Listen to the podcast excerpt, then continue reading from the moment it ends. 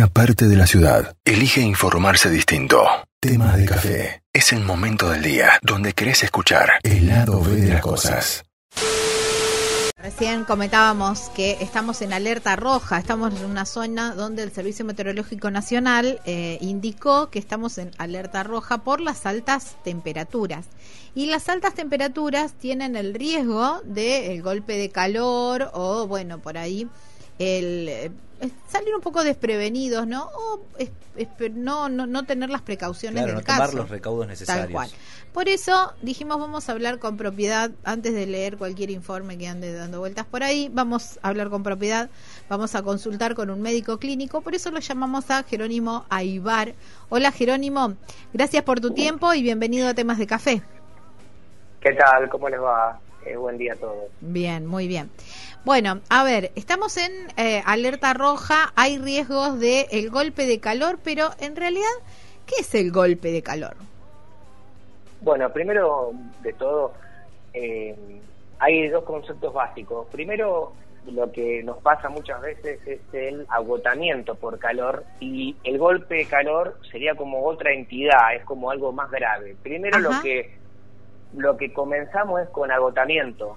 Eh, a todos nos ha pasado cuando hace mucho calor, como estos días, que quizá nos sentimos más agotados o más cansados o más fatigados que normalmente. ¿Qué pasa? O sea, cuando son una o sea, son varios trastornos que están ocasionados obviamente por el aumento de la temperatura. ¿Qué pasa? El cuerpo quizás se expone a un tiempo prolongado a alta temperatura y también, o por ahí quizá un esfuerzo físico, y eso obviamente genera un aumento de la temperatura corporal. ¿Qué pasa? Eh, ya el, golpe de calor sería como un estadio más grave de a esto, eh, que realmente requiere una atención médica, pero normalmente los síntomas que, viene el paciente a la consulta normalmente son eh, sudoración, o sea, excesiva, vamos a esto, hablándolo en palabras comunes, el paciente manifiesta que transpira mucho, bien que tiene por ahí la, la piel eh, más pálida, eh, puede presentar esa sensación de, de, calor como que me estoy eh, sofocando, mucha sed, mucha sequedad en la boca. Nosotros también le decimos a los pacientes que cuando normalmente uno tiene sed, ya tiene algún grado de deshidratación. ¿Por qué? Porque la sed es un mecanismo que el mismo cuerpo lo dispara cuando detecta que hay eh, eh, baja cantidad de líquido en el organismo, vamos a llamarlo así. Entonces, ¿qué pasa? A vos te activa eh, la sed para que vos digas, bueno, tengo sed, tengo que tomar líquido, ¿entendés? Porque si no, uno se, se moriría sin tomar líquido. Pero bueno, ese es un, un disparador, después también pueden tener dolores de cabeza, dolor de estómago, vómitos, náuseas. Eh, también eh, podemos marearnos, por, e, podemos desmayarnos por eso.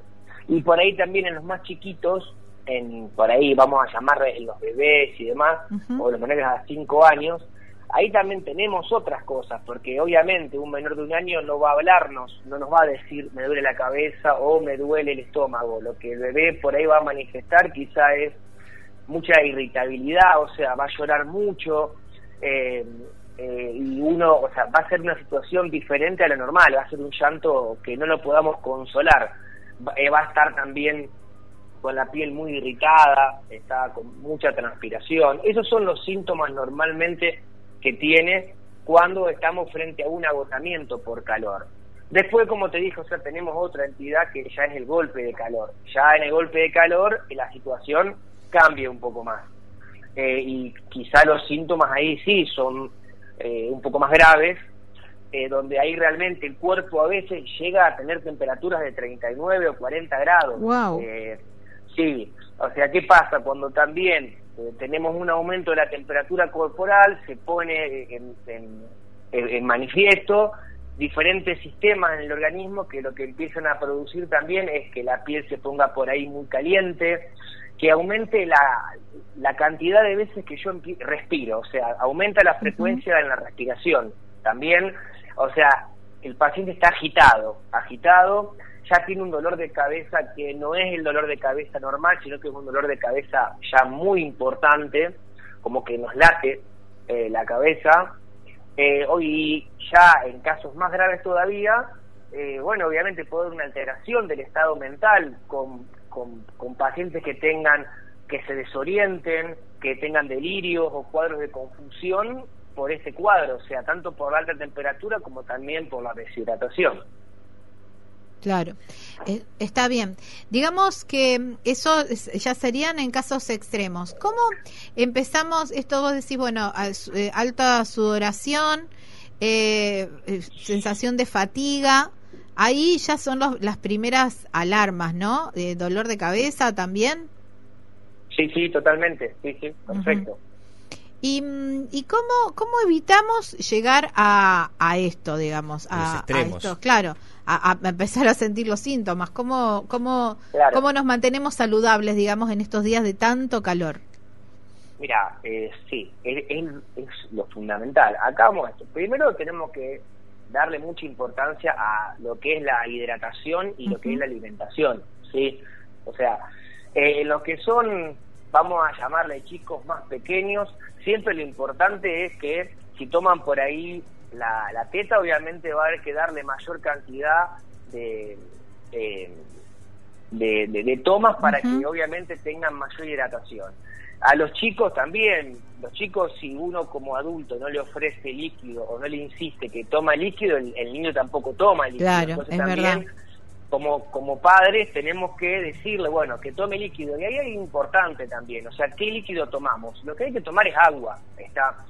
Porque, o sea, el, la Coca-Cola o la gaseosa o los jugos, que se toman muchísimo. Yo la verdad que cada vez que pregunto en el consultorio, cada vez más gente o toma jugos de estos que vienen en sobrecitos, pero y yo le digo, o sea, que no, o sea, eso tiene un gran, gran contenido de azúcar, tiene un gran contenido de, sal, y no, lo importante es tomar agua, está, y a lo sumo te haces un jugo natural, te exprimís una naranja o, o agarrás la licuadora y te haces algo, pero con frutas, no en jugos de sobre, ¿bien? Pero si no, agua, ¿está?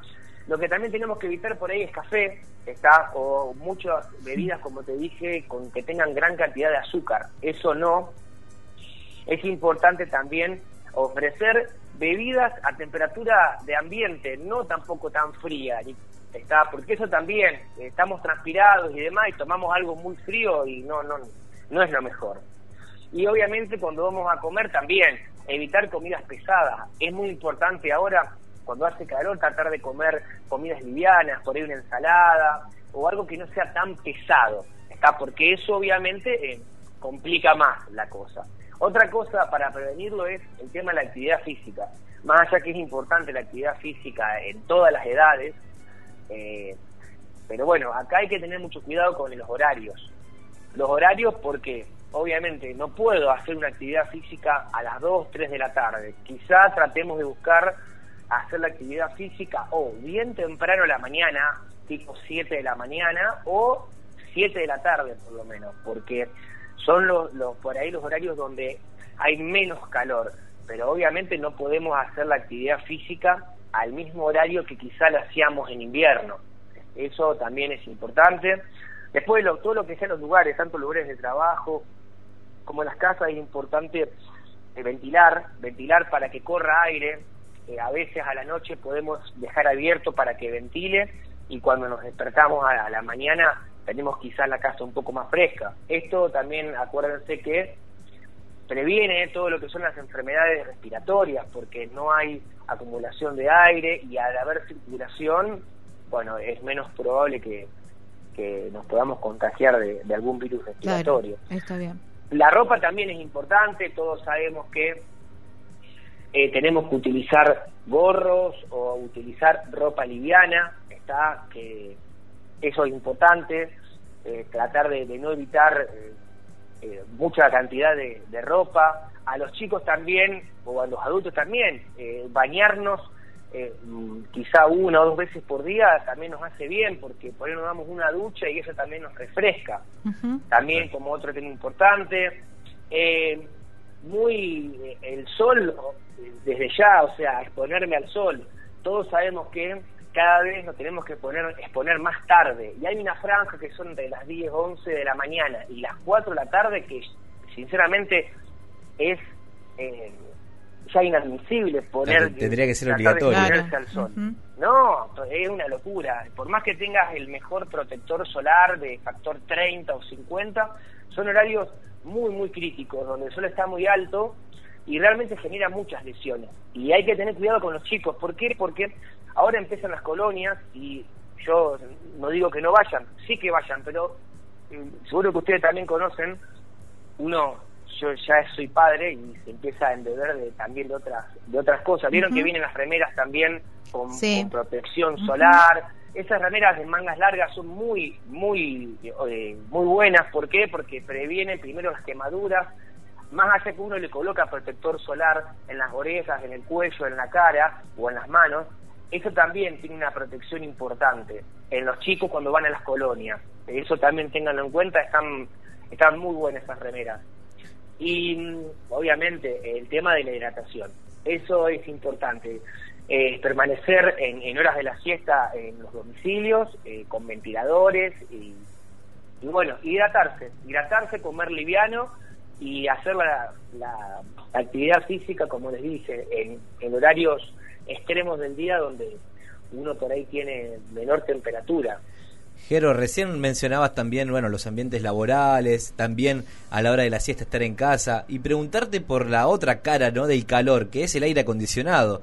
La mayoría de las personas, tanto en el trabajo, en casa, cuando hace mucho calor, solemos utilizarlo y a veces excesivamente. Eso también genera por ahí eh, otro tipo, más allá de las olas de calor y los síntomas que genera eh, el calor en sí, las altas temperaturas.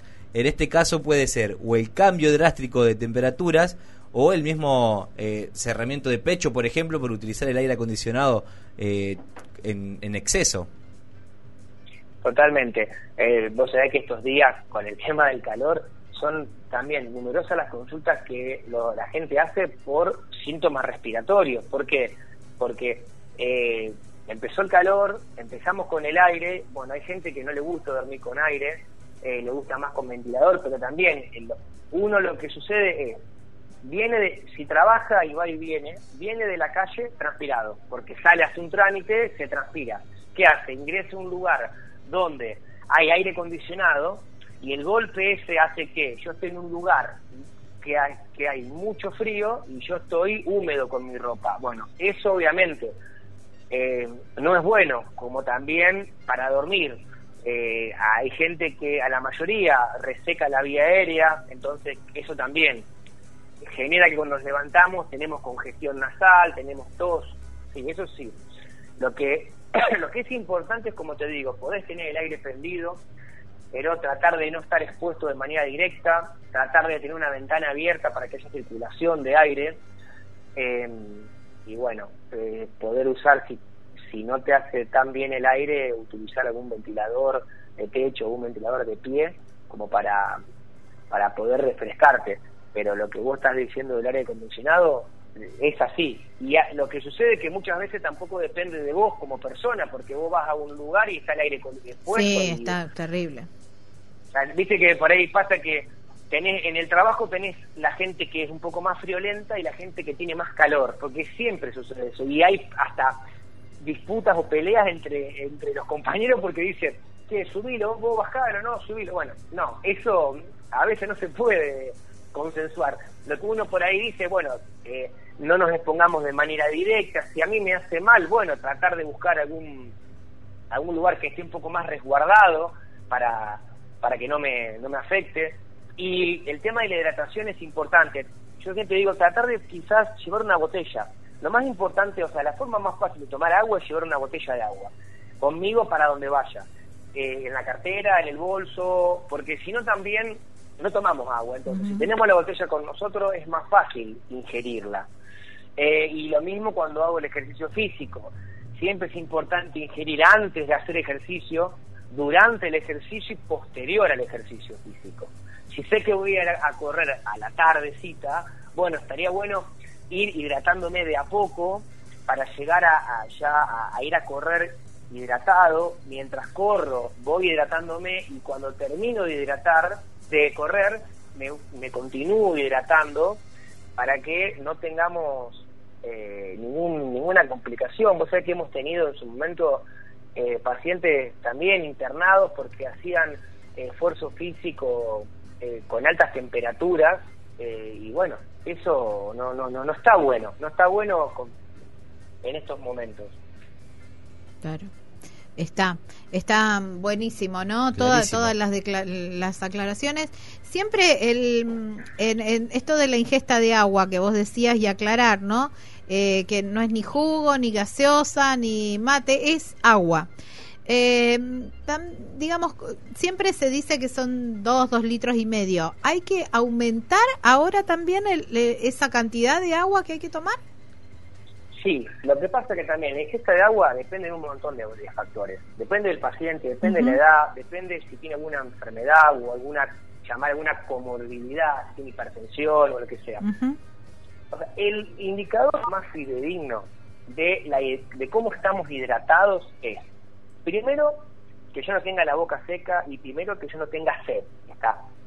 Si tengo la boca seca y tengo sed, bueno, me falta líquido y segundo, lo muy importante es la orina. O sea, cuando yo voy a orinar, voy al baño, y uno lo que tiene que hacer es visualizar el color de la orina. ¿Por qué? Porque normalmente uno, cuando está hidratado normal, hace una orina color clara. Está. ¿Qué es lo que sucede? Cuando uno está deshidratado y le falta líquido, la orina se torna un poco más oscura. Está. Entonces, si yo también veo que voy a orinar y orino oscuro, lo que me está dando cuenta es que me está faltando líquido. A medida que yo vaya incorporando líquido y vuelvo a ir al baño, voy a ir aclarando esa orina. Te digo que es un indicador. Buen dato ese. ¿Por qué? Porque, o sea, yo no puedo decirte, toma 3 o 4 litros. Hay una norma general. Ahora, yo tenemos pacientes o tenemos gente que tiene un poco más restringida la cantidad de líquido que, que que ingresa porque tiene alguna patología. Entonces, a esa persona no, no le podemos dar tanta cantidad de líquido. Ahora te digo, sí, en estos momentos tengo que aumentar mi ingesta normal de líquido. Está ahora, si quiero tomar como parámetros, bueno, por ahí quizá la orina me va a dar a mí eh, un, un estado de, a ver, che, ¿cómo estoy yo de hidratado? Si orino clarito como siempre, estoy bien hidratado. Ahora, si empiezo a orinar oscuro, oscuro, oscuro, oscuro, no, me falta líquido. Cuando apenas tome líquido y vaya nuevamente al baño, voy a ir aclarando esa orina. Está. Pero ese es el marcador quizá más importante. Lo mismo que en los bebés, el tema del pañal. O sea, si el, el, el bebé moja el pañal, significa que está hidratado. El problema es cuando el bebé quizá pasaron horas y uno le chequea el pañal y está seco. O sea, ¿qué significa? Que no orinó. Y si no orinó, ¿por qué? Porque el organismo mismo, si tiene una falta de, líquido, lo último que va a hacer es orinar. ¿Por qué? Porque todo ese líquido, el poco que tiene en el organismo, ¿qué hace? Lo va a guardar para poder llevar a cabo las funciones normales del organismo y va a retener la orina. Y si orina, va a orinar muy poquito y muy oscuro, pero como no lo puedo ver en el pañal al color, tengamos en cuenta eso, el tema de la cantidad de orina. Si yo le cambio el pañal muchas veces al bebé en el día, bueno, es porque está bien hidratado. Ahora, chequeémoslo a eso, porque si pasa un tiempo y está seco, bueno, ojo, ojo, eh, tanto eso como lo que les dije, si llora o si también muchas veces tiende más a dormirse, bueno, eso tengamos cuidado, eso consultemos obviamente con, con el pediatra eh, o para ver realmente si, está sucediendo algo acá.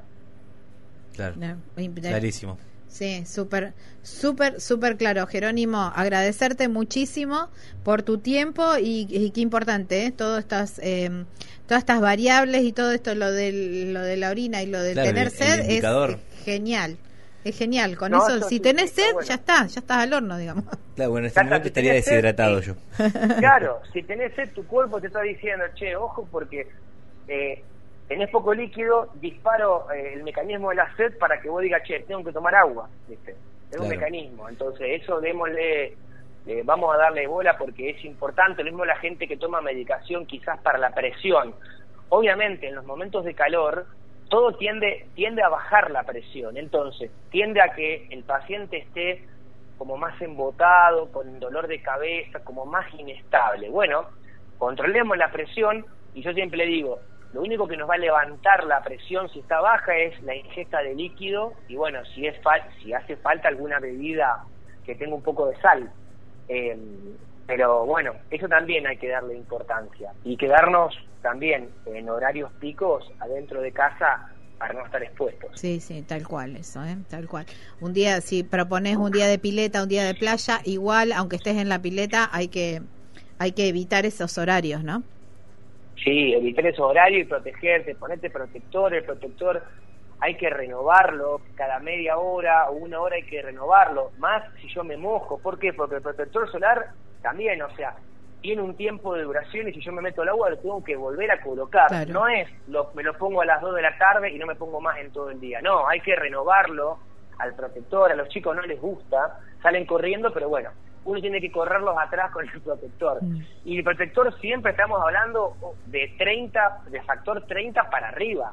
Está, no le estoy diciendo factor 8, 5, de 30 para arriba, 30 o 50 mejor en las pieles hay hasta 70, 80 de factores de protección, lo que pasa que también depende del, tipo de piel que tenga la, eh, el paciente, entonces eso es importante. Eh, renovar el protector solar y también usar después gorra, usar una sombrilla, bueno, tratar de estar protegidos. Ahí está, perfecto. Chicos, Jerónimo, abrazo enorme. Igualmente, gracias. Abrazo enorme. Chau, Que tengan buen día. Saludos. Chau, chau. Bueno, hablando de esto, ¿no? Del calor y de cómo cuidarnos con el doctor Jerónimo Aibar.